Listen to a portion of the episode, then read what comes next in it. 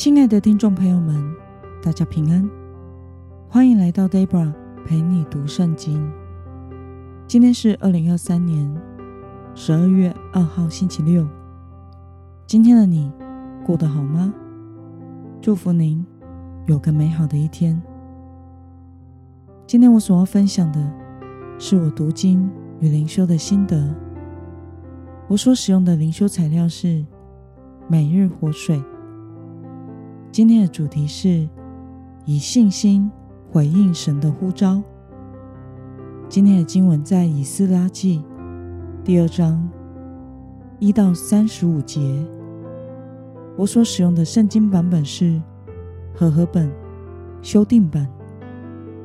那么，我们就先来读圣经喽。这些是从被掳之地上来的神民，巴比伦王尼布甲尼撒把他们掳到巴比伦，他们重返耶路撒冷和犹大，各归本城。他们是同所罗巴伯、耶稣亚、尼西米、希莱亚、利莱亚、莫迪改、毕山、米斯拔、比格瓦伊、利红。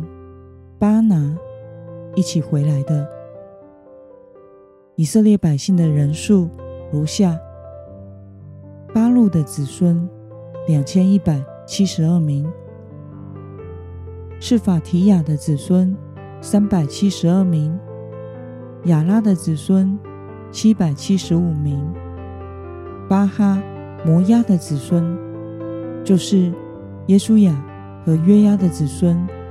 两千八百一十二名，以兰的子孙一千两百五十四名，萨土的子孙九百四十五名，萨改的子孙七百六十名，巴尼的子孙六百四十二名，比拜的子孙六百二十三名，押甲的子孙。一千两百二十二名，亚多尼干的子孙六百六十六名，比格瓦伊的子孙两千零五十六名，亚丁的子孙四百五十四名，亚特的后裔就是西西家的子孙九十八名，比赛的子孙三百二十三名。约拉的子孙一百一十二名，哈顺的子孙两百二十三名，吉巴尔九十五名，伯利恒人一百二十三名，尼陀法人五十六名，雅什图人一百二十八名，雅斯玛弗人四十二名。基列耶琳人、基菲拉人、比路人共七百四十三名；拉玛人和加巴人共六百二十一名；莫玛人一百二十二名；伯特利人和爱人共两百二十三名；尼坡人五十二名；末壁人一百五十六名。另一个以兰的子孙一千两百五十四名，哈林的子孙三百二十名，罗德人、哈地人、阿挪人共七百二十五名，耶利哥人三百四十五名，希拿人三千六百三十名。让我们来观察今天的经文内容。今天的经文记载着犹太人被掳归回者的名单，是指被尼布甲尼撒王从耶路撒冷、犹大地掳去巴比伦地的以色列人。他们随从所罗巴伯、耶书亚和尼西米等人一起回去以色列故土。让我们来思考与默想：为什么以色列人愿意放弃在巴比伦稳定的生活，回到荒废待重整的犹大地呢？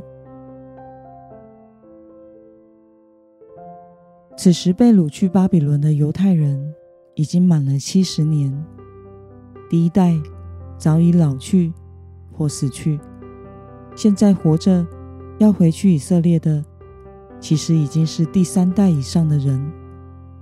他们出生在巴比伦，相比耶路撒冷和犹大，他们根本没有去过故土，他们更熟悉的是巴比伦。他们在巴比伦生根立业、工作、生活，全在那里。巴比伦已经成为他们从小长大的故乡，在那里拥有非常适应和稳定的生活。这就好比早期台湾移民去美国工作的人，他们在那里生活，到了第三代，现在的那一代。他们在美国出生、长大、受教育和工作，他们早已经是美国人。除了长相以外，不论是文化、语言各方面，其实都与台湾没有关系了。如果突然要回来台湾生活工作，反而相对是辛苦的，因为没有办法。做原本的工作，并且会失去原本的生活圈和朋友，也很可能会不适应台湾的气候、文化与生活环境。当时的以色列人在巴比伦也是一样，七十年的时间过去了，巴比伦是他们从小生长到长大立业的地方，而此时的耶路撒冷。和犹大，则是没有任何基础建设的荒土。当年经历了城毁、人亡、放火烧城，回去那里是要干苦活，是要拓荒的，一切都要从头做起。如果不是因为信仰和民族的认同与使命感，根本不可能回去。放弃现有舒适的生活，回去重建祖先的故土，这需要极大的信心和勇气。因此，神称这些要回去的人为以色列百姓，也就是蒙神拣选属神的百姓，上帝的选民，并且在圣经中一一写下他们的名字，来纪念他们。那么，对于以信心参与神恢复以色列计划的人，他们的名字都被记录下来，蒙神纪念。对此，你有什么样的感想呢？我想，他们的确是一群回应神呼召、以信心跟随神、为上帝的使命牺牲奉献一生的属神的百姓。过去在圣经速读的时候，读到人名，往往都会觉得不耐烦，觉得为什么要如此赘述，又占篇幅。但默想今天的经文，使我明白，我觉得我念他们的名字没有意义和麻烦，是因为我不认识他们，但是。他们被记在圣经中，是因为神认识他们，并且永远纪念他们。期望我们都能像他们一样，鼓起超越环境的勇气，为了上帝的呼召和使命而活，成为一个被神纪念的人。那么今天的经文。可以带给我们什么样的决心与应用呢？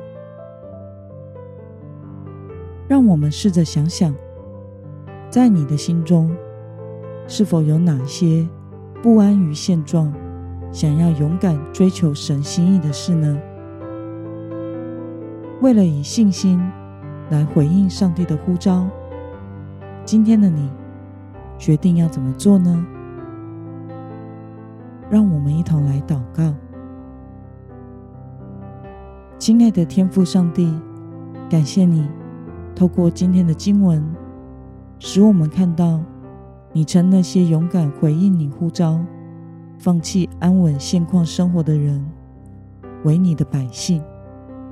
求主帮助我，永远不要安于现况，而是要随时以信心来回应你的呼召。成为你所使用和纪念的人，奉耶稣基督得胜的名祷告，阿门。